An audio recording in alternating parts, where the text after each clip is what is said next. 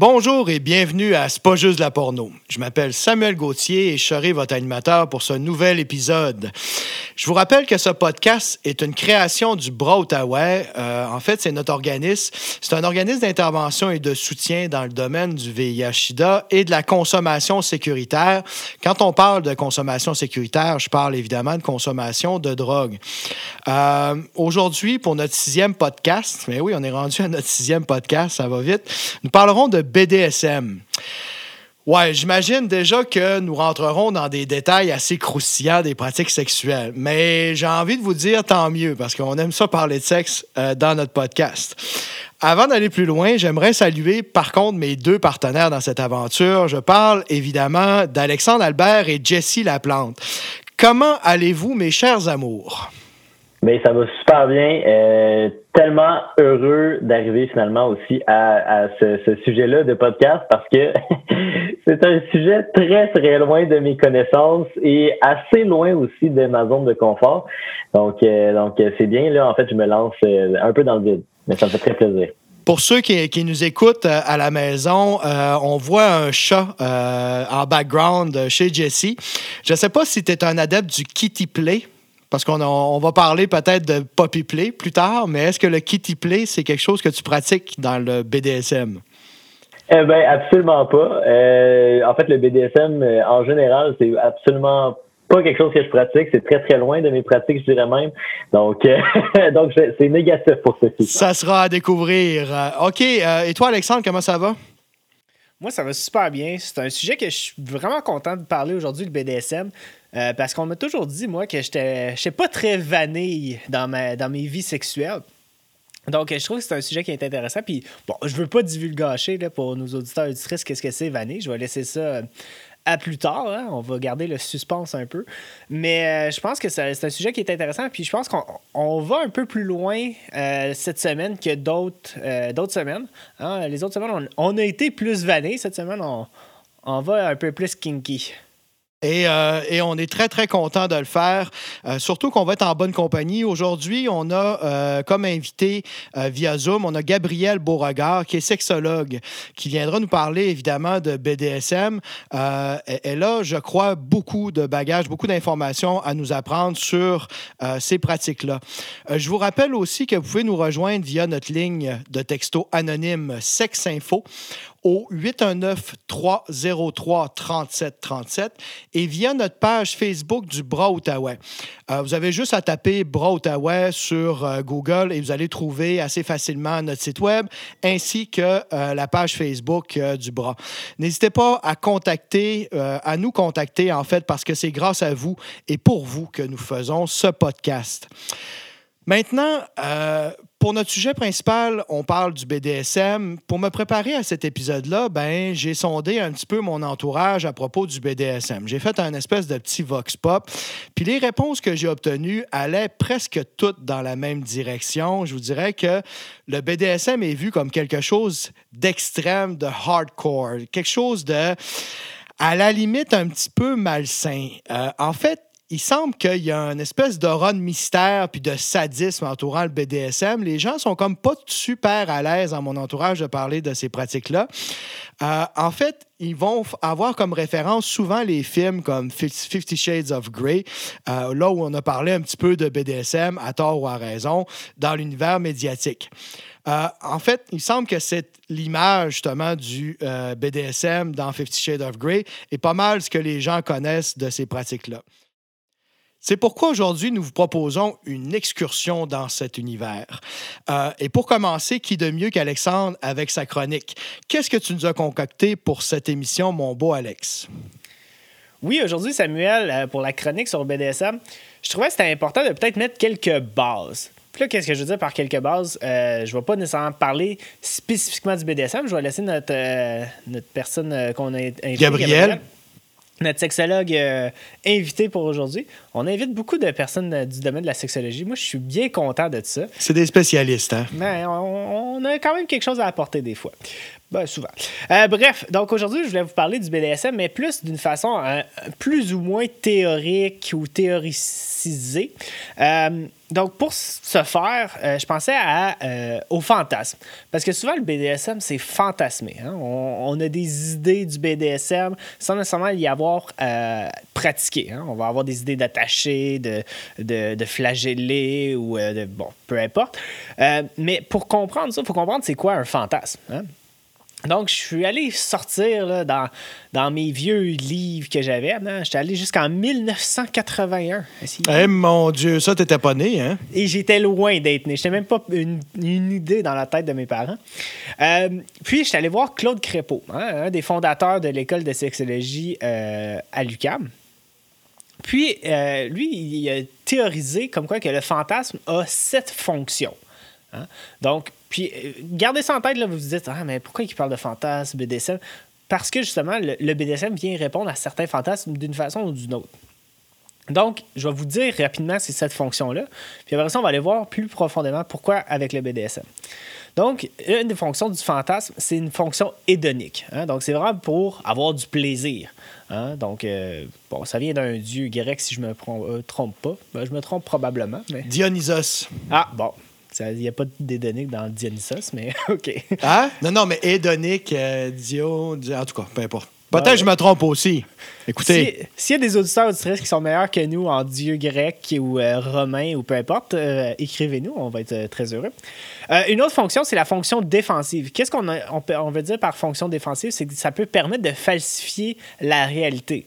Ça permet justement des fois d'aller voir ce qu'on a à l'intérieur qu'on ne veut pas voir nous-mêmes. Hein. on pense un peu à Freud ici, l'inconscient et tout. Une fonction compensatoire. Hein, si on est avec quelqu'un puis euh, ou avec plusieurs personnes, puis on n'est pas satisfait ou satisfaite, euh, un fantasme, ça peut venir compenser justement ces, besoins-là qui ne sont pas répondus. Euh, réalisante. Donc, un fantasme réalisante, c'est un fantasme qui nous permet justement d'avancer plus proche vers ce fantasme-là. Euh, puis, bon, les trois derniers, euh, on en parle un peu moins, mais c'est la satisfaction des besoins psychoaffectifs. Hein, donc, euh, pour répondre à des besoins d'amour, de tendresse, de contact, de valorisation, etc. Quelque chose qu'on voit beaucoup avec justement le BDSM et les personnes LGBT, c'est la consolidation de l'identité de genre. donc, ça peut être une façon d'affirmer un peu son genre, son orientation sexuelle, son identité, bref. Et puis, euh, un autre, c'est évacuation de l'agressivité et de l'hostilité. Donc, Crépeau, il voit vraiment les fantasmes euh, de ces sept façons-là. Là, vous vous dites, OK, fantasme, parfait. Pourquoi? Ben parce que euh, y a un, chercheur en 2008, hein, on s'avance un peu plus proche de nous, qui est du, du, nom Carr, j'ai pas son prénom, désolé, je vais le mettre sur la page Facebook, qui a catégorisé les 11 fantasmes les plus, les plus populaires ou les plus prédominants. Puis, un des premiers qu'on voit, c'est les formations groupées. Hein, donc, du sexe en groupe. Euh, il y a les infidélités, il y a les, bon, des célébrités et tout, mais il y a des relations sexuelles de même sexe ou, si on est une personne LGBT, de l'autre sexe. Il y a l'exhibitionnisme, hein, qu'on peut voir justement dans des pratiques BDSM, les humiliations, hein, qu'on peut voir aussi, euh, l'extrême violence sexuelle qui est un des fantasmes. Euh, et puis, euh, bon, un qu'on voit, qu'on entend souvent, les fantasmes conjugaux, donc avec son ou sa partenaire. Puis, ces fantasmes-là, ben, le BDSM peut venir répondre à ces fantasmes-là. Certaines pratiques BDSM peuvent venir répondre. Puis là, je vais vous citer une recherche de Brown, Baker et Taman de 2019 qui ont fait une méta-analyse. Donc, euh, pour ceux et celles qui ne lisent pas souvent des articles scientifiques, ce qui est pas mal de monde. Euh, une méta-analyse, c'est que les chercheurs sont allés voir d'autres analyses, d'autres études, puis ont fait un peu un, melting pot avec. Puis, ce qu'ils voyaient, c'est que dans les, comportements de BDSM, qu'est-ce qui est intéressant? Puis là, j'ai quelques statistiques pour vous. Je vais essayer de ne pas vous noyer avec euh, des chiffres et des pourcentages. Euh, mais c'est que 75% des personnes qui pratiquaient du BDSM avaient au moins un fétiche. Hein? Donc, qu'est-ce qu'on veut dire par fétiche? C'est que c'est un objet non humain euh, qui nous procure une excitation sexuelle plus élevée. Là, ici, il partait euh, de euh, pièces de vêtements, une fabrique, des fluides, certains fluides, hein, par exemple la salive, l'urine, les matières fécales, etc. Le sperme. Oui, le sperme. Ça, c'est un fétiche qui peut être bien connu par, plusieurs personnes autour de la table. Euh, On parle de moi ici. non, c'est correct, c'est correct, je m'assume. J'ai la définition d'hédonisme, hein, si tu veux, ah, ben, éventuellement. en fait, l'hédonisme, là, ça vient euh, du grec. Euh, qui est, euh, oui, qui est euh, hédoné, qui est plaisir, puis le suffixe nisme, ismo, qui veut dire en fait doctrine. Fait que c'est la doctrine du plaisir. Et c'est un philosophe ah. grec Aristippe de Cyrène ah, qui a parti cette, cette doctrine-là. Fait qu'on était loin des dieux grecs, finalement. Oui, on était très On était effectivement loin. Merci aux recherchistes euh, innés de Samuel Gauthier. Ça se fait live. Live pour nous, pour vous, euh, c'est un peu différé. Euh, mais bon, si on revient justement au comportement, une des études de Botta et 2019 rapportait que 58,9% des mâles et 54% des femelles aimaient ça se faire soit flageoler, taper. Euh, ben, ils disent spanking. Spanking, c'est beaucoup plus sur les fesses qu'on parle de, taper les fesses. whipping avec un fouet. Donc, on voit que c'est quand même très prédominant, ces, comportements-là. Mais là, le monde, il me dit souvent Ouais, mais là, ça se passe dans des donjons, dans des places cachées et tout. Ah, ah, ah. En fait, euh, cette méta-analyse-là ressort que 83,8% des personnes qui pratiquent le BDSM font ça chez eux.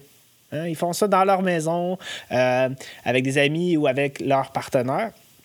Pourquoi? Ben parce que souvent, un, un, espace plus sécuritaire, euh, un espace où est-ce qu'on est un petit peu plus à l'aise, hein? Euh, parce que euh, un donjon, ben, ça, souvent, ça l'entend qu'il y a plus de monde. Justement, cette étude-là sort que c'est seulement 4,4% des personnes qui pratiquent le BDSM qui vont aller dans des donjons. Donc, quand même une faible minorité, si on veut. Est-ce que ça parle aussi du, euh, des, des, des, classes sociales euh, où le BDSM est plus prédominant? Ou, euh, Parce qu'on attribue ça peut-être à, un petit côté pervers, mais on se rend compte que n'importe qui peut participer le, ben, pratiquer le BDSM.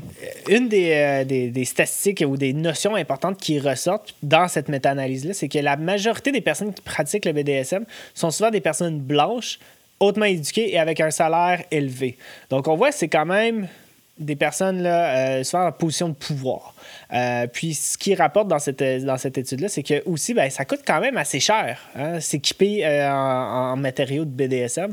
je pense à, quelques amis que j'ai qui vont acheter du matériel dans des, magasins de jouets sexuels. Puis je me souviens que quand cet ami-là avait acheté un kit Les fameux amis, là, en fait. Là, hein? Oui, On connaît tous quelqu'un. là. C'est ça, c'est ça. son kit de cuir, c'était 250 c'est pas, c'est pas très euh, abordable pour des, des, parties de, plaisir, des jeux. Hein? Parce que à, la base, il faut voir ça, le BDSM et la sexualité en soi, comme un jeu. Hein? C'est pas juste pour se reproduire. Ça peut être un des objectifs, mais il y a plusieurs raisons d'avoir une relation sexuelle, mais la, principale, c'est d'avoir du plaisir, comme un jeu. Puis le BDSM, c'est justement ça. Hein? Ça peut être des jeux de rôle. Euh, sais, Samuel et moi, on joue à Donjons et Dragons. Euh, fait qu'on fait déjà des jeux de rôle. C'est juste que dans ce cadre-là, c'est pas sexuel, mais ça peut être dans un cadre sexuel aussi. Euh, par exemple, euh, le prof et la. Moi, je dis rien, hein, je le laisse pédaler. Là, fait que... Oui, c'est bien, mais c'est correct. Samuel, c'est parce qu'en ce moment, il est en train de penser à tous ces jeux, ces jeux qu'il veut faire ce soir. J'ai des fantasmes. Oubliez pas, mais en, fait, ce que... mais si je comprends bien dans ta chronique, Alex, tu nous parles un peu de les fantasmes et le BDSM font bon, bon ménage sont intrinsèquement liés parce que justement, le BDSM vient répondre à des fantasmes qu'on a, que souvent on veut peut-être pas s'admettre. Maintenant, comme tu l'as dit dans ton introduction, on commence à en parler un peu plus, un peu plus démocratisé-ish, euh, le BDSM, mais ça reste là puis ça, parce que ça répond à un fantasme. Puis oui, il y a des personnes qui veulent pas nécessairement vivre leur fantasme, ils préfèrent le garder en soi, mais sachant que plusieurs personnes vivent différents fantasmes, ça peut être intéressant aussi. Ben, merci beaucoup euh, d'avoir mis la table euh, à, notre émission. Merci, Alex.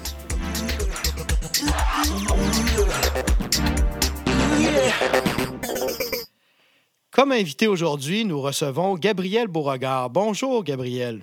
Salut. Euh, en fait, d'entrée de jeu, et parce que je te connais pas tant que ça, ben, j'aimerais savoir avec quel pronom tu es le plus confortable. J'utilise Yel, mais avec le français binaire, j'accepte les accords féminins aussi. OK, d'accord. Ben, ben c'est bon. Merci euh, de cette précision-là.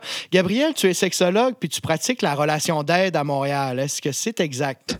À Montréal, mais j'ai de la clientèle aussi un peu partout au Québec, euh, la- les joies de la télépratique. OK, super. Est-ce que ça fonctionne bien, la télépratique? Quand même, on s'adapte évidemment, là, ça demande des ajustements, mais euh, ça, ça fonctionne relativement bien. OK, excellent. Euh, je me suis intéressé un petit peu à ton parcours. Je suis allé voir ta biographie sur ton site web. Euh, en fait, ton parcours, il révèle un grand souci de, euh, puis une curiosité, je dirais, marquée envers les personnes de la communauté LGBTQ+. Euh, je peux te dire, c'est vraiment impressionnant par euh, toutes les, aventures, les, recherches que tu as faites, puis ton parcours professionnel. Euh, tu t'es aussi beaucoup intéressé aux pratiques entourant le BDSM. En fait, j'ai envie de te demander d'entrée de jeu, qu'est-ce qui t'a amené à la sexologie et pourquoi tu t'intéresses au BDSM? Ce qui m'a amené à la sexo, c'est une anecdote un peu, un peu particulière, mais adolescente, j'étais toujours la personne à qui on parlait de problèmes érectiles puis de difficultés dans les relations. Ah oui, Euh, OK. Je sais pas pourquoi, ça doit être écrit dans ma face, mais bref, euh, ces anecdotes-là arrivaient régulièrement dans des soirées entre amis avec des gens que je connaissais plus ou moins. Euh, j'ai des amis à ce jour que j'ai rencontrés en parlant d'abord de leur dysfonction érectile avant de connaître leur prénom. Fait que il, il doit avoir, tu dois dégager une aisance, j'imagine, je sais pas trop, mais bref, c'est la raison principale en fait. De- Par de là mon intérêt, mais euh, j'avais une curiosité pour pour ces sujets-là, mais je me suis dit en quelque part si euh, si les gens se tournent vers moi, il doit y avoir une pertinence à ce que j'aille dans cette direction-là. Oui, on voit ça souvent dans les personnes qui sont attirées par la relation d'aide. Euh, on va dire que ces gens-là attirent les confidences. Mais toi, ça semble être des confidences au niveau sexuel. C'est, ça sort d'ordinaire un peu. Quand même. Est-ce que tu avais une famille toi-même qui était ouverte sur euh, la sexualité dans le sens, est-ce qu'on parlait de sexualité à la maison? Euh, Ouais, c'est c'est un sujet qui était vraiment pas tabou à la maison. On en parlait ouvertement. C'était pas. euh, je vois souvent des gens sourciller là, quand ils quand ils m'entendent dire ça. C'était pas malsain. là. On n'en parlait pas euh, à toutes les sauces non plus, mais il y avait quelque chose de, de décomplexé par rapport à ça. Fait que ça a toujours été euh, dans mon environnement là, ce sujet-là. OK, c'est intéressant. Puis le BDSM, lui, pourquoi tu t'es intéressé à, à ces pratiques-là? Je me suis intéressée à ces pratiques-là parce que c'est des pratiques qui sont plus souvent mal comprises. Puis on dirait que ça, ça va dans une, une logique avec euh, mon intérêt bon, personnel, évidemment, pour le milieu euh, LGBT, considérant que j'en fais partie. Euh, parce que je trouve que les mêmes types de marginalisation se rejouent, mais différemment, évidemment. Euh, la mécompréhension, les, les professionnels qui sont parfois... mal à l'aise par rapport à certains sujets qui savent pas trop se mettre. Ça se rejoue aussi dans le BDSM. Fait que pour moi, c'était comme une suite logique d'aller explorer un autre type de marginalisation euh, dans la sexualité. Oui, c'est un peu à contre-courant, le BDSM. Puis euh, d'après les recherches que j'ai faites un petit peu, puis on entend parler de temps en temps, euh, il y a toutes sortes d'informations qui, qui sont véhiculées, qui ne sont pas nécessairement vraies.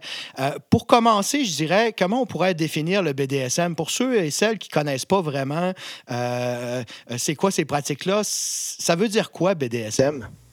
BDSM, à la base, c'est un acronyme qui permet de survoler plusieurs pratiques.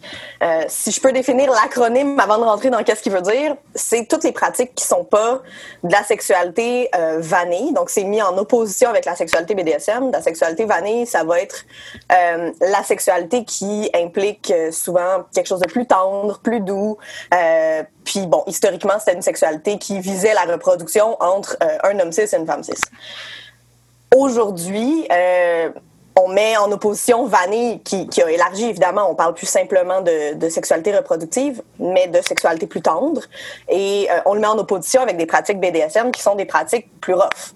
Okay. Donc, euh, l'acronyme comme tel veut dire euh, le B pour bondage, donc tout ce qui est attacher, restreindre les mouvements de quelqu'un, que ce soit avec de la corde ou avec, par exemple, des menottes. Mm -hmm. ensuite, on a discipline qui implique de de dresser quelqu'un, en fait, que ce soit euh, d'une manière euh, animalière. Là. Il y a des jeux qui impliquent, par exemple, du puppy play pour jouer okay. un animal, un, un chien, euh, ou pour avoir euh, le, le, parfait ou la parfaite servante. Euh, donc, évidemment, tout ça est consenti, là, on s'entend, euh, mais c'est des jeux de rôle.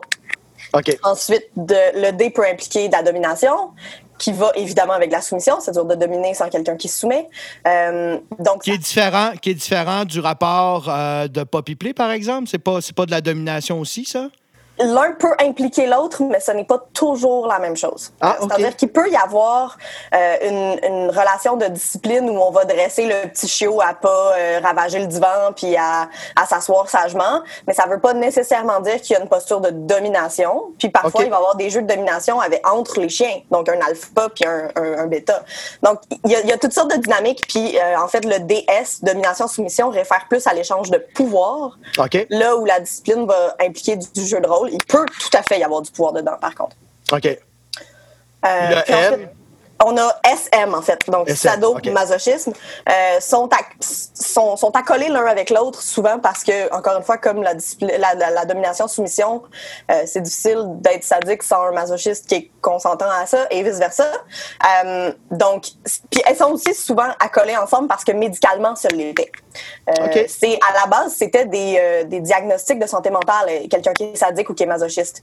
La nuance, par contre, c'est que les diagnostics de santé mentale impliquent de vouloir le faire sans le consentement de la personne, là où du sadomasochisme, BDSM, la personne consent puis ça fait partie du plaisir.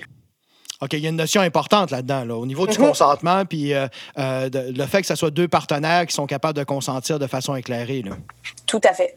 OK. Tout à fait. Le consentement, c'est l'élément central euh, de, de, cette sous-culture-là, j'ai envie de dire. Euh, c'est des pratiques qui impliquent que tout est négocié, tout est entendu d'avance.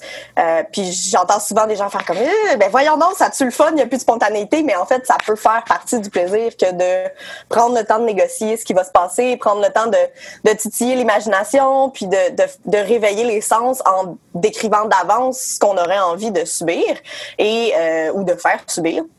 Et c'est pas parce que ça a été défini comme étant quelque chose qu'on a le droit de faire qu'on va nécessairement le faire. Fait que ça laisse quand même une place à l'improvisation puis à, aux, variations, mais au moins on définit ce qu'on veut pas. Wow, c'est vraiment intéressant. En tout cas, tu l'expliques de, façon très, très convaincante et, très facile à, à comprendre. Euh, J'ai l'impression que dans, la réalité, euh, euh, mettons, de, de monsieur et madame tout le monde, euh, c'est le SM qui prend le plus de place plutôt que le BDSM. Il semble que le BDSM, on l'associe vraiment plus au sadomasochisme. Euh, As-tu une explication pour ça? As-tu euh, un constat que tu as fait? Le sadomasochisme, comme je disais, c'était le, à la base le, le, le diagnostic médical. Fait que c'est sûr qu'il y a une prépondérance dans l'imaginaire collectif de ouais. c'est ça le BDSM. Okay.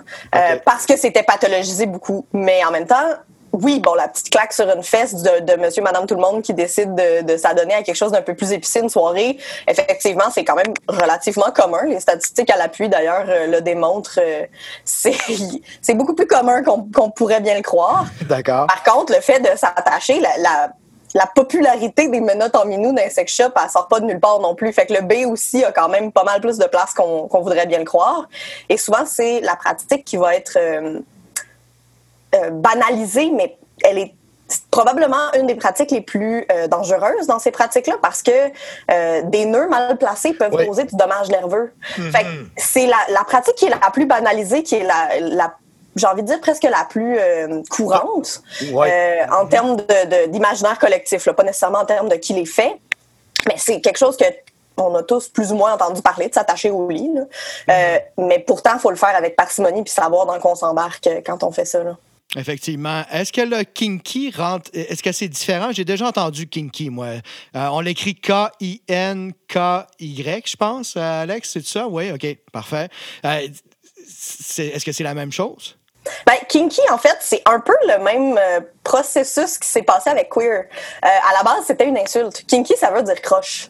Euh, Ah, ok, donc, euh, c'est un- une insulte qui était utilisée pour référer à des gens qui avaient des pratiques bizarres, qui avaient des pratiques croches qui sortaient de l'ordinaire. Ah, Et ça a été réapproprié par la communauté BDSM, un peu partout dans le monde d'ailleurs, euh, pour s'auto-définir comme oui, oui, je suis croche puis je l'assume. Un peu comme queer a eu ce même processus-là. OK, cool. Hey, en tout cas, j'a- j'apprends ça, je ne savais pas du tout. Merci. Mais oui, c'est intéressant parce que moi, j'utilisais le mot, ben, le verbe kinker, exemple, quand on parle de, de briser quelque chose puis de le mettre croche, justement. Donc, ça, ça me- je trouve ça intéressant. Ça me rappelle euh, mon enfance que je, je brisais des morceaux de métal.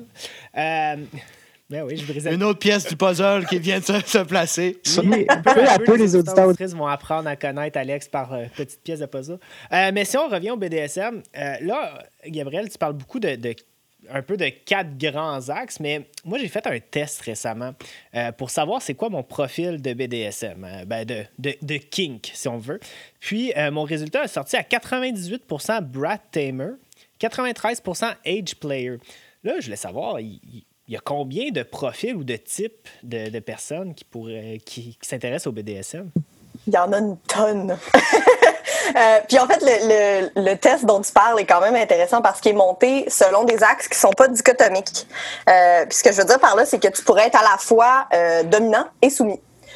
Sur ces, ces pourcentages-là, à différents pourcentages, pour justement témoigner de la diversité des possibilités dans cette communauté-là, puis dans ces pratiques-là.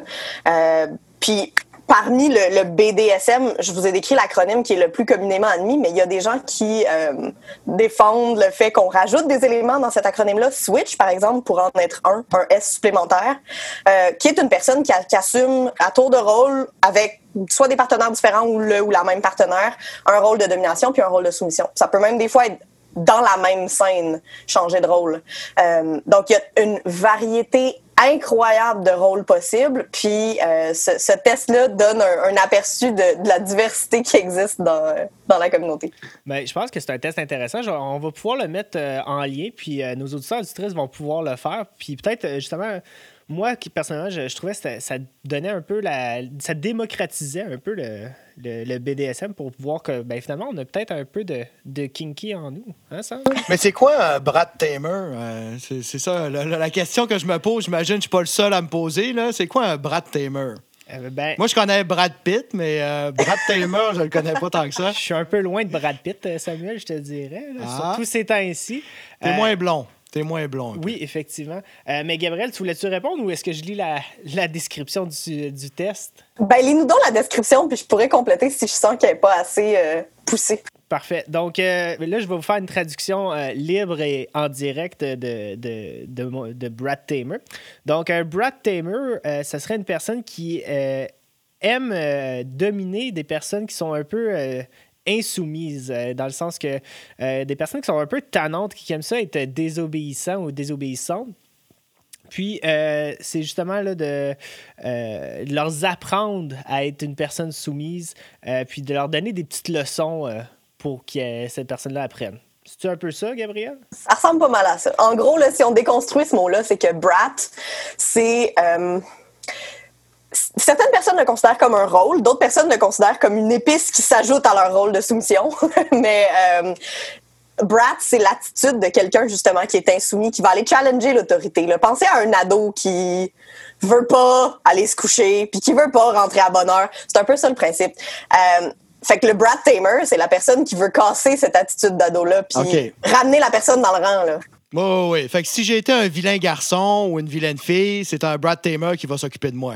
Tout à fait. Puis en fait, souvent, le brat ou la brat va provoquer ça pour avoir la punition. C'est ça le but. OK.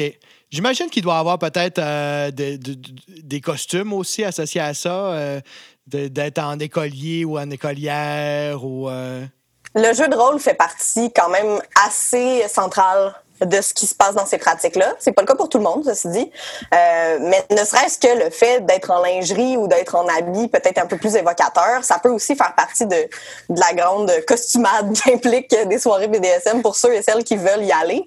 Euh, pas tout le monde sort en donjon. Il y a des gens qui sont euh, dans des soirées euh, à la maison ou des soirées entre amis, mais euh, pour ceux et celles qui veulent sortir en donjon, effectivement, ça peut impliquer de, de s'habiller. On parlait, on parlait de Poppy tout à l'heure, d'avoir un, masque qui, donne une, forme de visage un peu plus canine, puis euh, une laisse, un harnais. Fait que ça fait partie un peu du, de l'environnement de se déguiser euh, dans toutes sortes de rôles.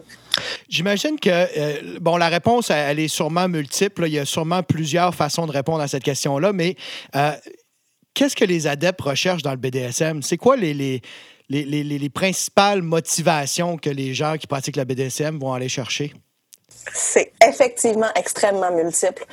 Euh, pour certaines personnes, ça va être juste de pimenter une sexualité qui est bon, qui est devenue redondante ou euh, qu'on a envie de, de, faire changement un peu. Ok. Euh, pour d'autres, ça va être complètement asexuel en fait. Puis ça, c'est quelque chose qui est souvent mal compris avec le BDSM, c'est que ça n'a pas à être génital, ça n'a pas à être sexuel c'est par contre très sensuel et très puis sensuel au sens large là. de la douleur c'est pas nécessairement ce qu'on associe spontanément à la sensualité mais ça, ça éveille les sens Hmm. Euh, donc il y a quelque chose de, dans l'exploration euh, de soi des limites euh, de la sensualité qui est pour certains le motivateur principal puis la sexualité est complètement évacuée pour certaines personnes il, y a, Ok. il y a des gens qui vont avoir une sexualité vanille et des pratiques BDSM des- indépendamment l'une de l'autre Oui. Est-ce que la souffrance, est-ce que la souffrance est un facteur aussi de plaisir? Est-ce que, on l'associe souvent le, SM à euh, plus je souffre, plus je, je, je, vais, je, je jouir. Est-ce que c'est comme ça que ça fonctionne en réalité? Ça dépend pour qui. Euh, ce qu'il faut savoir, c'est que nos nerfs conduisent des influx nerveux, que ce soit douloureux ou plaisant, ils conduisent les influx nerveux. Puis, euh, bon, il y a aussi des nocicepteurs spécifiquement pour la douleur, mais euh, les nerfs qui envoient euh, Oh, ça a frappé, ça a-tu frappé un peu beaucoup passionnément, c'est le cerveau qui interprète ça. OK. Fait que, pour certaines personnes, le cerveau va, en fait, pour beaucoup des joueurs BDSM, le cerveau joue un rôle central à interpréter la douleur comme étant quelque chose qui est érotisé à ce moment-là. OK. C'est pas parce que dans ce contexte-là, c'est érotisé que n'importe qui qui est dans le BDSM aime ça se frapper les orteils sur le coin d'une table. Non, c'est clair. Ça- ça dépend du contexte, évidemment. Il y, a, il y a- il y a toute une histoire de contexte là-dedans. Euh, Est-ce qu'il y a des gens qui seraient prédisposés au BDSM, si je comprends bien, au niveau des terminaisons nerveuses? ou C'est une excellente question. Euh, Il y a pas beaucoup d'études. Les études sur le BDSM commencent à, à sortir là, dans les 10-15 dernières années de manière plus positive. Mais si on regarde les, les études scientifiques sur le BDSM jusqu'à justement il y a 10-15 ans, euh, les études étaient beaucoup... Bon, ils doivent être toutes fous. Fait qu'on va essayer de prouver ça. C'est un peu ça la prémisse de beaucoup des études. Euh, fait que puis, bon, prémisse qui n'est pas admise aussi clairement que ça, évidemment, mais euh, si on lit la recherche, la recherche visait à démontrer à quel point, par exemple, les personnes qui s'adonnent au BDSM ont des enjeux de santé mentale. Ouais. Ou à quel point euh, ils viennent, ils, vi- ils vivent dans des environnements malsains. Puis, pourtant, souvent, ces chercheurs-là se retrouvaient euh, confondus devant des résultats qui vont complètement à l'inverse de ce qu'ils s'attendaient. Euh, où le, le pourcentage de- de- d'enjeux de, santé mentale est à peu près égal à n'importe qui de la population générale, euh, que les circonstances sont pas bien bien différentes. Puis en fait, souvent, les profils de personnalité des gens qui pratiquent le BDSM, ça va être des gens qui vont avoir... une facilité plus grande à communiquer, à affirmer leurs besoins, euh, plus d'empathie. Donc, c'est, à, à la limite, c'est des études qui se faisaient prendre dans leur propre jeu. Euh, les études plus récentes sont partent d'une prémisse un petit peu moins négative et donc permettent d'en apprendre un peu plus, mais on est encore au balbutiement de ce domaine-là, d'avoir des données qui partent pas de la prémisse que c'est malsain et qui tentent réellement de comprendre. Ça fait une quinzaine d'années tout au plus, là. Est-ce qu'on est rendu à ce, à ce stade-ci, euh, euh, rendu à, à- à- à être capable de parler de BDSM en, en des termes positifs? Est-ce qu'on on peut l'introduire dans des cours d'éducation à la sexualité euh, chez nos jeunes? Est-ce qu'au au niveau de la société, est-ce que tu sens qu'on est rendu à cette, à cette étape-là? J'aimerais ça. J'aimerais ça, puis c'est un peu mon, mon, mon rêve de sexologue qu'on soit Ok. rendu à cette étape-là, de pouvoir parler d'orientation sexuelle, d'identité de genre, de configuration relationnelle, de pratique de manière décomplexée. Euh, Oui. Malheureusement, je pense pas qu'on soit rendu là tout de suite. Ça sent Mhm. bien. Euh, mais je pense pas qu'on soit rendu là tout de suite, au sens où euh, c'est encore un sujet qui fait sourciller. Euh, c'est encore un sujet qui met mal à l'aise beaucoup de gens, puis qui est souvent associé justement à une forme ou une autre de, de, de, de malsaineté. Là. Il n'y a même pas réellement Ouais. de mot. Là. Puis, puis la, la- la dernière chose qui, est- que, que- que je vais aller chercher par rapport à ça, c'est euh, au niveau des paraphilies. Est-ce que, euh, est-ce que BDSM puis paraphilie, c'est dans la même famille? Est-ce que c'est la même chose? Mais ça fait partie, en fait, de la l'évolution de la pathologisation de ces concepts-là. On parlait de sadomasochisme tantôt comme étant une, une catégorie médicale d'abord et avant tout. Euh, les paraphilies, maintenant, sont comprises comme quelque chose qui devient envahissant. Donc, quelqu'un qui aime les souliers ou qui aime les bas collants, puis que ça pimente sa vie sexuelle, ça le ou la regarde, puis c'est correct. Mais quelqu'un qui ne pourrait pas avoir de relations sexuelles ou d'orgasme sans ça, mais là, ça peut devenir problématique. Puis en fait, euh, la paraphilie aujourd'hui euh, est, considérée comme quelque chose de problématique s'il y a de la détresse. Euh, détresse, soit la personne se sent euh, pas bien avec ça ou dans la relation, par exemple, ça peut causer de la détresse. Donc, c'est vraiment plus la détresse qui est le facteur de, de, diagnostic, mais effectivement que ça peut être considéré comme dans la même grande famille, mais le, le bout peut-être plus envahissant et plus plus problématique pour la personne. Exact. Il y a des gens qui peuvent consulter un sexologue euh, parce que ça a pris trop de place dans leur sexualité, des pratiques de, BDSM ou la paraphilie. En fait, je ne l'ai pas, euh, je l'ai pas définie, mais j'imagine que tu as une définition meilleure que la mienne par rapport à ça. Comment on la définirait, la paraphilie? Euh, mon Dieu, il y en a toutes sortes. Puis le DSM aime beaucoup créer toutes sortes de, catégories comme ça. les paraphilies, c'est souvent justement des pratiques érotiques qui deviennent envahissantes. C'est des pratiques érotiques qui vont euh, prendre une trop grande place puis être euh, exclusives souvent. Donc, ça prend absolument des souliers rouges pour que je puisse euh, jouer. Ben, dans ce cas-là, évidemment, ça devient envahissant par rapport à ben, j'apprécie qu'il y en ait, mais c'est pas la fin du monde s'il y en a pas. Ou là, on s'inscrirait peut-être plus dans, dans, le fétichisme qui entre aussi dans la grande famille du BDSM. Il y, a, il y, a, comme une espèce de psychorigidité qui peut s'installer dans les comportements sexuels. Exactement. OK on va revenir un petit peu au BDSM euh, en tant que tel. Euh, c'est quoi les plus grands mythes tenaces en lien avec le BDSM? Ceux qu'on on, a encore en tête quand on pense au BDSM. Euh, un des mythes tenaces, j'y ai touché un peu là, mais c'est que c'est très sexuel, puis que rentrer dans un donjon, euh, puis ça c'est la deuxième fois que j'utilise ce mot-là, puis je pense que je le définis pas, ce qui peut causer des, des sourcillements. Euh, je parle pas d'un donjon médiéval euh, où où on où, on n'est pas consentant. C'est pas nos soirées de donjons et dragons à Samuel et moi là. non, non, non plus. Quoique. ben on se costume des fois, c'est ça, exactement, c'est ça. il, y a quand même, il y a quand même effectivement beaucoup de gens intéressés dans le Donjon et Dragon qui sont aussi intéressés dans le BDSM.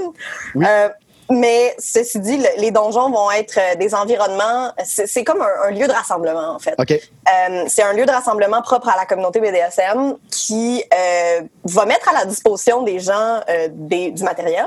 Pas tout le monde qui a dans son salon une croix de Saint-André ou un, spanking bench. Donc, c'est pas tout le monde qui est en OK, là, une croix de Saint-André, c'est quoi ça? Là, là, oui, la croix de Saint-André, c'est probablement que vous avez déjà vu des images, euh, sinon Google est votre meilleur ami, mais en gros, c'est euh, deux, deux, deux euh, morceaux de bois qui se croisent au centre, évidemment, là, pour faire comme un X. Oui. Qui vont être à côté sur un mur, donc pour être pas tout à fait à 45 degrés, là, mais juste incliné un peu, et sur lequel on accote la personne soumise ou la personne bottom.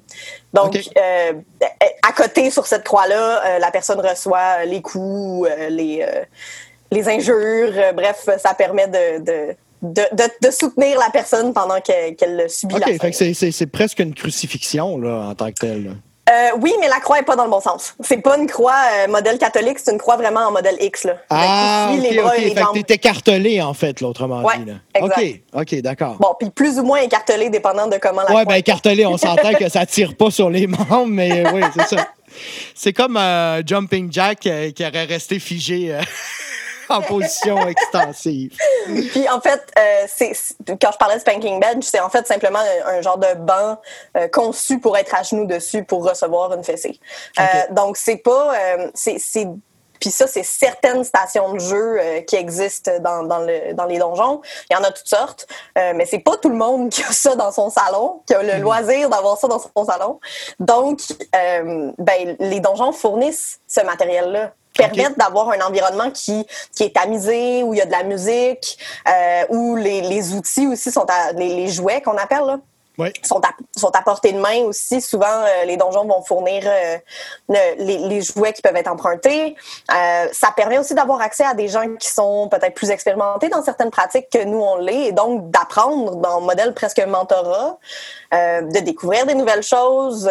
pour les personnes qui ont un côté peut-être un petit peu plus exhibitionniste ou voyeur, ça permet de montrer ses plus beaux atours ou de montrer comment on joue. Donc, ça remplit toutes sortes de fonctions bien au-delà le sexe party. OK. OK. Fait que ça, c'est le, donjon en tant que tel. Ouais. Puis dans les mythes, au niveau de. je reviens, bon, le, le, BDSM, c'est pas toujours dans les donjons que ça se passe. Après ça, quel autre mythe qu'il peut avoir euh, entourant le BDSM?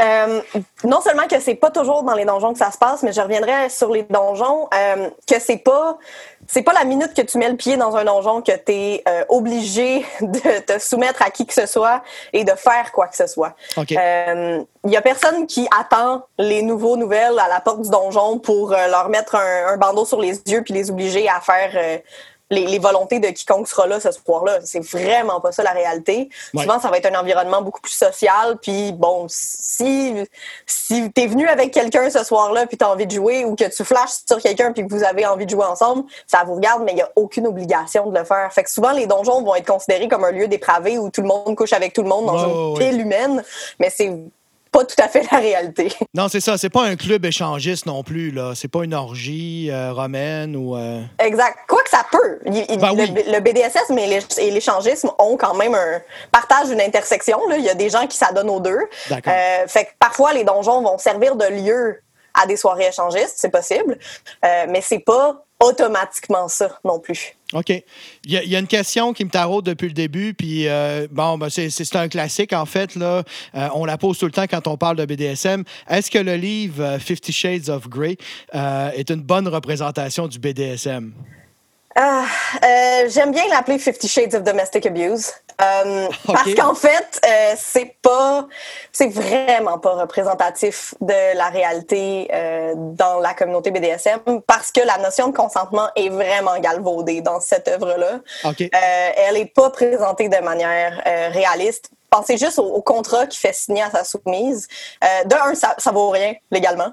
Ce genre de contrat-là, ça peut être, ça peut pimenter votre négociation. Puis si c'est votre kink de de vous signer un contrat de notarié, ça vous regarde, mais ça vaut rien aux yeux de la loi. Hmm. Euh, et le fait de sticker au contrat puis ben c'est ça, puis c'est tout, puis tu n'as pas le droit de, de, retirer ton consentement parce que tu as signé à la base. C'est extrêmement problématique, puis ça, ça ne reflète pas du tout les pratiques de la communauté. Ceci dit, euh, j'ai l'air très catégorique contre cette œuvre-là, mais ça a quand même fait un travail de démocratisation de ces pratiques-là et de, euh, de rendre euh, les pratiques peut-être un petit peu plus mainstream, moins stigmatisées, moins euh, marginalisées. Et là, ça devient correct pour euh, monsieur, madame, tout le monde dans le métro de lire cette œuvre-là sans que ce soit sans que ce soit quelque chose d'extrêmement tabou. Là. Donc, ça a fait quand même un travail de démocratisation, mais ça ne rend vraiment pas justice à la réalité de la communauté. Malheureusement, c'est ça, la notion de consentement n'est pas présente vraiment là, dans toutes les phases de, de, de ce livre-là. Exact. Et que ce soit ce livre-là ou n'importe quel autre, pensez euh, um, le Story of O ou euh, The Secretary, que ce soit dans des, dans des livres ou dans des films, euh, mm-hmm. des livres qui dépeignent le milieu BDSM ou des œuvres qui dépeignent le milieu BDSM, ça reste des fantasmes. C'est pas réaliste. Fait que le problème est dans la perception qu'on en a. Je veux dire, on, regarde la pornographie comme étant une œuvre de fiction, c'est pas de la réalité, ben c'est le même principe là. Ça hmm. reflète pas la réalité terrain. Ceci dit, ça peut être un très beau fantasme pour bien des gens, puis grand bien leur en face, mais ce n'est pas euh, réaliste de, de vouloir reproduire ça dans la réalité. Tout à fait. Euh, une question un peu plus précise maintenant pour, euh, pour terminer notre entrevue. Euh, est-ce que la pratique du BDSM permet aux personnes plus marginalisées, par exemple, mettons une personne en situation de handicap ou une personne racisée, de vivre leur sexualité librement ou plus librement que d'habitude? J'ai envie de dire oui et non. C'est-à-dire que les communautés BDSM faisant partie de la même, de la même communauté, de la même société que tout le reste du monde dans lequel euh, cette communauté-là s'inscrit, euh, forcément qu'il y a des dynamiques qui se reproduisent. On parle de racisme systémique là, dans nos milieux sociaux, ben, on parle évidemment de racisme systémique aussi au sein de la communauté, qui peut se reproduire de manière insidieuse, euh, puis peut-être différemment, là, déguisée, mais ça arrive aussi. Puis j'ai des malheureux exemples là, de, par exemple, une femme, une femme asiatique qui se fait automatiquement considérer comme une soumise parce que c'est le stéréotype des femmes asiatiques qui parlent pas, qui sont toutes douces. Mais au final, cette personne-là est top, puis elle veut rien savoir de se faire soumettre, puis ça l'insulte chaque fois. Fait ça se reproduit malheureusement aussi dans les, dans les sous-communautés. Ceci étant dit, pas plus, pas moins qu'ailleurs. Puis euh, le fait de subvertir ces attentes-là peut être une façon de reprendre du pouvoir dessus. Euh, on parlait de motivation tout à l'heure, mais le fait de transformer, euh, dans, dans, le jargon social, on parle de transformer le trauma en triomphe. Donc de transformer quelque chose qui est négatif en quelque chose de sur lequel on, on, on reprend du pouvoir. Le, Okay. le, le concept d'empowerment. là. Oui. Donc quelqu'un qui serait, par exemple, euh, dans une posture sociale justement euh, racisée et donc euh, souvent discriminée, pourrait décider d'assumer une position top pour reprendre le pouvoir dessus ou d'assumer une position bottom puis de dire là, c'est moi qui choisis de l'être. Fait qu'il- il peut y avoir ces enjeux-là euh, qui se rejouent. On parle aussi de personnes en situation de handicap. Euh, c'est possible que euh, de jouer sur les sens dans la communauté BDSM, dans les pratiques BDSM, permettent de contourner des handicaps qui pourraient être limitatifs sur la, la- la sexualité euh, génitale. Pensez par exemple à quelqu'un qui euh, serait paralysé, qui aurait plus de sensation, en- les hanches en descendant. Oui. Mais de jouer sur euh, des, des caresses dans le dos, euh, soudainement, ça peut permettre d'érotiser sans que Oui. ce soit nécessairement génital. Donc, ça peut effectivement être une belle porte, une belle avenue pour des gens qui voudraient challenger les marginalisations sociales. Euh, mais c'est, ce serait irréaliste de dire que c'est un beau monde idyllique où il n'y en a pas de marginalisation. Il y en a quand même, mais je pense que le milieu fait son gros possible pour essayer de les, de les diminuer euh, puis de de laisser la place aux gens, euh, peu importe qui ils sont, puis euh, whatever shape, color or form. Fa- fascinant. En tout cas, j'adore ça, parler de BDSM avec toi, euh, Gabriel. Euh, si tu avais quelque chose à, à laisser euh, euh, comme, comme témoignage aujourd'hui dans notre entrevue, ça serait quoi? Qu'est-ce que tu voudrais qu'on retienne du BDSM? que c'est pas pour tout le monde, mais si c'est pour vous, vous n'avez pas à avoir honte. Puis renseignez-vous euh, avant de vous lancer dans, ces aventures-là, euh, que ce soit au sein de la communauté ou avec des professionnels qui, euh, qui sont outillés à vous soutenir là-dedans. Mais ça peut être extrêmement agréable et valorisant et euh, une belle expérience comme ça peut être euh, vraiment négatif si euh, vous vous lancez à tête baissée sans, sans savoir dans quoi vous vous embarquez. Fait que prenez le temps de vous renseigner, mais soyez pas gênés. Est-ce que tu as des suggestions de lecture euh, ou de sites web qu'on pourrait mettre sur le site de l'émission euh, à nous partager peut-être après l'entrevue? Euh, oui, je, pourrais vous envoyer des suggestions de lecture. Celle qui me vient en tête, en, tête le plus facilement, c'est définitivement l'essai de Jessica Caruso, euh, BDSM, les règles du jeu, qui est quand même une belle petite brique, mais euh, qui est extrêmement bien vulgarisée, qui permet de bien comprendre comment fonctionne le milieu BDSM montréalais. Fait que c'est quand même intéressant pour la réalité euh, du Québec. Là. Wow, OK, super. Fait qu'on en mettra ça sur le site, euh, euh, sur la page Facebook euh, du Bras Outaouais, là où on met les informations en lien avec l'émission. Merci infiniment, Gabriel Beauregard. Ça a été extrêmement éclairant, instructif pour nous et j'apprécie ton énergie, j'apprécie vraiment ta fougue. Ça a été, ça a été extraordinaire. Merci d'avoir participé à l'émission. Merci pour l'invitation. Merci, au revoir.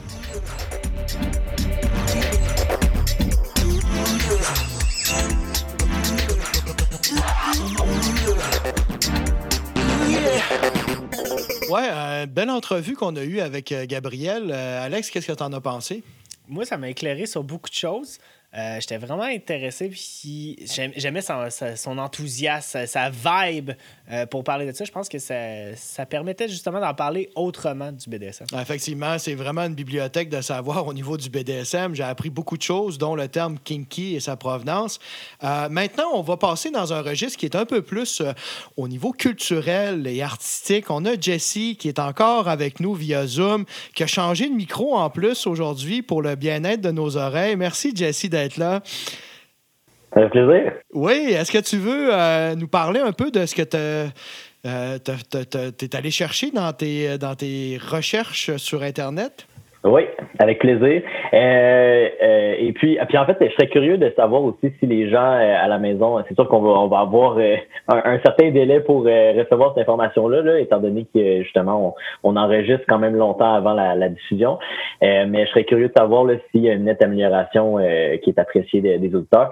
Mais oui, en fait, dans mes recherches, et, et puis c'est quand même drôle le lien là, qui va qui va être fait avec l'entrevue d'aujourd'hui. Mais euh, j'ai trouvé une pièce de théâtre et qui est devenu un livre aussi, donc c'est comme deux, deux, deux œuvres là, distinctes, mais qui sont liées au même sujet. Et donc, la pièce de théâtre s'appelle Kink. Et puis, Kink, euh, initiation poétique au BDSM. Donc c'est un euh, c'est une pièce de théâtre évidemment québécoise. Euh, ça a été présenté par le théâtre La Nef, collection de théâtre féministe. Les deux les deux disons les auteurs de cette de cette pièce là, c'est Frédéric Sasseville Pinchot et Pascal Saint-Onge qui sont tous tous les deux adeptes de BDSM. Une pièce en fait qui est une initiation poétique au BDSM. Donc euh, BDSM, c'est euh, tout ce qui euh, ce qui va avec euh, tout ce qui a trait au ligotage, discipline et sadomasochisme. en fait, c'est un mix de performance, de témoignage et de poésie. Il n'y a pas de nudité par contre, mais c'est une pièce quand même qui, euh, qui s'adresse à un spectateur euh, de 18 ans et plus. Euh, la pièce, à vrai dire, elle a été, et puis là, je, je valide ça avec vous en même temps, là, mais elle a été présentée, là, ce que je comprends sur le site, euh, donnez-moi un petit instant, là, de, en fait, le, site Espace Libre. je regardais, je voyais 18 octobre au 27, 27 octobre, ça dit pour la saison 2018-2019. je je suis pas comme, comme pas certain si c'est euh, octobre 2018 ou 2019, mais bref, ça fait pas très très longtemps euh, que ça a été présenté là, ah, dans les deux. Ça, oui. Ouais. Et puis, euh, en fait, c'est ben évidemment l'objectif de cette pièce-là, c'était de démystifier et puis aussi démythifier, si je peux le dire comme ça, la sexualité dite hors norme. C'est une pièce qui est participative, subversive. donc en fait, au début, là, puis là, ça c'est en, écoutant euh, des entrevues, ce que j'ai compris, c'est qu'au début de la pièce, euh, il y a des règles qui sont établies avec les spectateurs. Euh, donc, en fait, il y a des il y a des spectateurs qui peuvent se porter volontaires pour monter sur scène et puis participer à des certaines pratiques, disons. Ah oui, OK. Oui, oui, oui, effectivement. Et puis, évidemment, bon, il y a quand même, de ce que j'ai compris, là, c'est ça va pas trop loin, évidemment, là. Euh, mais mais tu sais, il y a quand même, par exemple, de la cire euh, chaude qu'on va faire couler sur le corps des gens, par exemple. Est-ce qu'il y a une croix de Saint-André, par hasard? je ne sais pas, par exemple. Euh, mais, fait Alex, il pourrait venir avec son petit coat en cuir de 250 qu'il a acheté récemment. oui. Mon ami, mon ami. Voilà. Ben, en tout cas, c'est la première fois là, que j'entendais parler d'une pièce là, seulement qui, aussi euh, ben aussi osé, là, si je peux dire comme ça. Euh, quand même, il n'y a pas de nudité, mais il y a quand même des pratiques qui sont plus inédites. Euh, et puis là, qu'on fasse même participer les spectateurs, là, c'est comme un autre univers complètement. Mais je trouvais que c'était très bien, en fait, qu'il y ait un univers, disons, sécuritaire, puis mm-hmm. qui est plus, disons, socialement accepté ou acceptable pour pouvoir parler de ces sujets-là qui sont normalement tabous. Donc, je trouvais que c'était une belle découverte finalement pour moi. comme j'ai fait tellement de belles découvertes jusqu'à présent dans le cadre de ce podcast, là, mais finalement, ça, ça en, ça fait définitivement partie. Et moi, d'autant plus que c'est un sujet avec lequel je suis peut-être moins à l'aise. Euh, en fait, euh, ben, je, trouvais ça, je trouvais ça bien. Je sais pas à quel point j'aurais été à l'aise d'être euh, spectateur participatif à cette pièce-là, mais certainement que j'aurais été curieux d'aller faire un tour puis d'ouvrir mes horizons à ce sujet-là. Mais Jesse, c'était quoi l'objectif en fait de la pièce? C'était vraiment pour donner de l'information sur le BDSM, euh, montrer un peu c'est quoi le BDSM euh, aux personnes qui allaient assister à la pièce. C'était ça l'objectif? Euh, ben, la pièce de théâtre, oui, c'est ça, exactement. Donc, en fait, c'est comme j'ai dit plus tôt, c'est démystifier, d'enlever le, tabou là, qui entoure la sexualité hors norme. Mais c'est aussi une porte ouverte, disons, pour les, les personnes qui sont curieuses, qui veulent essayer de, de ben, un peu comme j'ai dit plus tôt, d'ouvrir leurs horizons sur ce sujet-là, qui veulent peut-être, tu sais, franchir le pas aussi parce que vu que c'est justement un, contexte euh, qui est quand même sécuritaire, tout ça, c'est pas avec n'importe qui dans la rue que tu rencontres, euh, que tu veux tu veux t'initier. Euh, mais c'est c'est une sorte d'initiation là finalement au BDSM. ouais, donc ça serait le fun d'avoir ça ici en région aussi. Hein? Malheureusement, il y a souvent de ces pièces là qui sortent un peu de l'ordinaire, de l'underground un peu là, qui arrivent pas à Gatineau faudrait s'organiser des, des, voyages. Là. je pense que c'est un euh. projet pour Jesse qui nous montre ça au Théâtre de Lille. au Théâtre de Lille, wow, wow. Euh, ouais, je sais pas encore. Mais pour vrai, je sais pas, moi, c'est quoi l'ouverture des Gatinois. Tu sais, euh, sur ce sujet-là? Je ne sais pas, dans le fond. Mais peut-être que ça serait justement une occasion de, de, de, de lancer la discussion. Tu sais, euh, à quel point est-ce que euh, une, un aspect participatif serait bien perçu. Euh, je pense mhm. que ça serait jasé peut-être plus négativement, mais tu sais, encore là, peut-être que ça peut avoir l'effet euh, l'effet contraire. Euh, et peut-être justement que on n'ose pas assez jusqu'à présent pour des sujets comme ceux-là, par peur de choquer, par peur de déranger, de faire parler de soi, quoi que ce soit, d'avoir une mauvaise réputation, je sais pas. donc peut-être que justement, si on brisait la glace là, à ce sujet-là, ben ça serait une belle occasion de le faire. Moi, je pense qu'on pourrait être surpris. Euh, je pense que des fois, on a peur des réactions des gens, mais je pense que les gens sont souvent plus ouverts. Puis, j'aime pas trop ça, cette, euh, euh, dichotomie-là entre la ville et, les régions. On a souvent tendance à voir les régions comme des lieux obscurs puis fermés, ce qui n'est pas tout à fait vrai, puis ce qui n'est pas vrai, en fait. Puis euh, je pense que ça aurait pu euh, être aussi euh, exploitable ici. Malheureusement, le théâtre, ça coûte cher, ça rapporte pas nécessairement beaucoup d'argent non plus. Puis c'est peut-être ça aussi qui, amène des difficultés, non pas le sujet, mais plutôt toute la mise en scène qui va derrière ou avec les, pièces de théâtre comme ça. Mais c'est intéressant, Jesse. Euh, merci de partager ça. En fait, le, ben, euh, je, si je continue vite fait, là, c'est juste que le, en fait, c'est devenu un livre là, euh, le, en, le 21 octobre 2019. Donc, l'éditeur, c'est Remue Ménage. Si vous êtes intéressé, c'est quelque chose qui est accessible évidemment à l'achat. C'est à peu près une vingtaine de dollars là, le livre. et puis, moi, je suis allé visionner, ben, en fait, plutôt écouter une entrevue qui avait été faite avec Jade mon petit de Radio-Canada.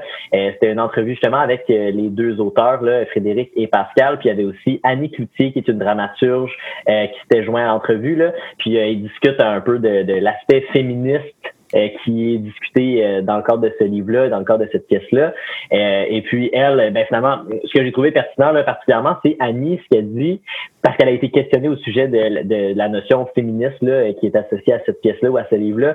Puis elle disait, ben elle disait que, en fait, le fait de nommer ses désirs, c'est une forme de pouvoir. Donc, elle, elle voyait euh, totalement là, euh, en quoi les deux s'imbriquaient, là, le, féminisme et le BDSM. Et puis, euh, en fait, une autre chose là, que je trouvais intéressante, c'est que il y avait la notion du safe word qui a été discutée. Puis moi, c'était la première fois que j'étais exposé à cette information-là. Donc, c'était pas ce qui était ce qui était dit là, c'est que c'est pas une question de confiance absolue en la personne avec qui tu tu tu t'engages dans ces, ces, ces activités-là mais il faut que tu aies, c'est sûr, une certaine confiance, mais c'est surtout le safe word qui va être un peu la porte de sortie dans une situation où est-ce que euh, ça serait euh, hors hors de, de moi je dire pas hors de ta zone de confort parce que c'est sûr que ça sort des jeux probablement. Mais euh, mais tu sais où est-ce que c'est l'inconfort ou la violence tout ça la douleur est intolérable quoi que ce soit euh, ben c'est une porte de sortie finalement. Donc c'est une sécurité. Donc j'ai trouvé ça super intéressant. Et puis euh, puis ben, en fait si je peux me permettre là il y avait même la notion de se découvrir soi-même euh, qui parce que tu sais Annie Cloutier justement elle a vu la pièce elle a lu le livre je, je, me souviens pas si elle a, elle a aussi lu le livre ou, non mais elle elle, disait que c'était pas quelque chose, euh, qui, qu'elle vivait elle personnellement le BDSM ou qu'elle était très euh, qu'elle avait un intérêt marqué ou des connaissances euh, particulières à ce sujet-là, mais elle dit que ça l'a permis de, de, se découvrir un peu plus elle-même. Puis, puis le, en fait, Jade Monpetit, là, elle qui, qui, passait les artistes en entrevue, mais, elle disait, puis des fois, euh, c'est une partie de soi qu'on veut pas voir. Puis là, je la cite, qu'on veut pas voir parce qu'on la juge déjà comme étant déviante. Fait des fois, on essaie de repousser euh, cette, cette, partie-là de, de nous-mêmes là, qui peut être existante. Euh, donc, en fait, ça, ça peut être, ça peut être un, un, voyage, une aventure finalement d'explorer ce sujet-là. Donc, j'ai trouvé ça euh, super comme, comme occasion. Là. Finalement, je pense que c'est un livre qui vaut la peine, puis une pièce de théâtre. Je sais pas s'il y aura d'autres représentations, mais ça, ça me semble être une, une œuvre assez, assez intéressante. C'est tellement dommage que, puis on a parlé avec Gabriel, c'est tellement dommage que le BDSM soit tant marqué par des jugements ou par la morale qui nous empêchent si souvent de nous épanouir sexuellement.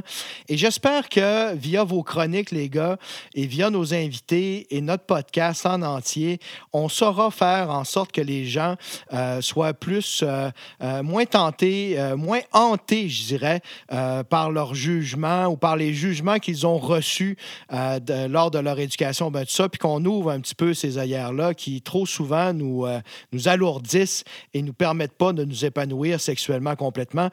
Et le BDSM fait partie de cette, de cette, euh, de cette contrée-là verdoyante où on peut gambader, flambant nu et en ayant des. Peu importe ce qu'on veut au niveau de la sexualité. Jesse, oui? Euh, j'aime ça que tu me dis, en fait, plutôt, là, Samuel, l'idée des régions, tout ça, là, que, que bon, les régions sont exclues un peu de, de, de ces ces, ces univers-là, finalement. Mais tu sais, la réalité, c'est que c'est juste qu'on n'en parle pas, mais tu sais, ça se fait quand même dans, dans les, la maison des gens. Les gens, ils font bien toutes sortes d'affaires, mais le, fait que le fait qu'on n'en parle pas ouvertement, mais ça fait juste euh, ça fait juste créer un tabou finalement, mais ça veut pas dire que c'est pas une mm-hmm. réalité pour les gens ici. Fait que, en tout cas, c'est ça que. Oh oui, non, je suis d'accord. Dans, dans la méta-analyse d'Alex aussi, qui nous a présenté dans sa chronique, euh, on parlait justement que la plupart, la très grande majorité des, euh, du BDSM se passe dans les chambres à coucher. Fait que ça, ça n'a pas de Hein. Ça, dépasse l'île de Montréal. Fait que ça peut se retrouver un peu partout. Et j'aurais été curieux de savoir si dans l'étude, on parlait justement de la disparité au niveau euh, euh, urbain versus rural. Euh, malheureusement, j'ai pas vu ça dans l'étude. on s'entend une méta-analyse, c'est plus de, 40 pages. Hein, donc, euh, c'est beaucoup de lecture, mais euh, je peux faire des recherches puis peut-être trouver quelque chose pour nos invités. Ça se peut, ça se peut très bien que ça n'a pas été abordé non plus dans les études parce que je pense pas qu'il y ait tant, tant d'études sur le BDSM. Puis avant ça, les études étaient, comme disait Gabriel, axées pas mal plus sur l'aspect médical du terme et euh, psychologisant. Et là, maintenant, on, ça, ça t'intéresse plus comme un, élément de la sexualité qui est épanouissant. Il y a peut-être euh, quelqu'un de l'UCO, à l'Université du Québec en qui va venir étudier le BDSM euh, dans notre région. On le souhaite. Oui, ce serait le fun pourquoi pas, ou quelqu'un qui vient de la région qui étudie à Montréal, à l'UQAM. Alors, euh, merci beaucoup, Jesse. Ça a été une belle chronique encore, comme à l'habitude. Puis, on va mettre tous les liens, en fait, euh, de référence pour l'ouvrage et pour la pièce de théâtre. Et pour cette euh, interview-là, à Radio-Canada, première chaîne, avec Jeanne Monpetit, qui pourrait être, m'a l'air très enrichissante aussi. Et puis, ils vont parler aussi de la notion là, de consentement que j'ai trouvé très intéressante parce que euh, moi, consentement puis BDSM, plutôt, j'avais de la difficulté à faire un lien entre les deux. Puis je trouve que cette, cette entrevue-là a été très éclairante euh, sur mhm. euh, entre les deux. Donc, j'invite les gens à aller l'écouter, oui. Je pense qu'il n'y a, a, pas de, de, de, situation où ce qu'on communique le plus que dans le BDSM parce que tout est codifié, tout est clarifié. Il y a le safe word, il y a les, il y a les qu'est-ce que tu veux faire, les règles, ça, oui. Oui. D'accord. Merci. Merci, Jesse. On continue. On s'en va vers euh, la conclusion. Pour conclure, en fait, ça met, la fin, euh, ça met fin à notre épisode d'aujourd'hui. Euh, j'aimerais remercier notre invité, Gabriel Beauregard. un gros merci aussi à nos deux merveilleux chroniqueurs, Jesse et Alex. Merci les gars, vous êtes vraiment fantastiques. Merci à Ashley Gauthier, notre monteur DJ officiel. Euh, je tiens à remercier évidemment Max Ottawa, qui est un organisme communautaire de, la région d'Ottawa et ses environs pour les hommes qui aiment les hommes. Euh, ça vise la santé et le mieux-être de ces hommes-là. Euh, un gros merci, un gros shout-out à notre clinique de santé et sexualité du plateau, qui est située sur le plateau à Gatineau. merci pour leur généreuse contribution. Notre prochaine émission, on va parler de sexualité et culture. Alors, culture au pluriel, évidemment, on va parler de ça avec une sexologue qui est euh, très intéressante. Et n'oubliez pas de parler de notre podcast à vos amis. Nous sommes sur Spotify, Apple Podcasts, euh, Balado Québec, sur plusieurs autres plateformes aussi. Euh, je vous rappelle en, terminant qu'on a un sondage qu'on aimerait que vous preniez le temps de remplir. C'est assez simple comme sondage. Ça va nous aider aider énormément dans euh, nos demandes futures pour obtenir de l'argent si on veut continuer cet épisode-là. Si vous êtes aux rendez-vous, si vous aimez le produit, on va, on espère, continuer encore longtemps. Je m'appelle Samuel Gauthier et je vous dis à la prochaine.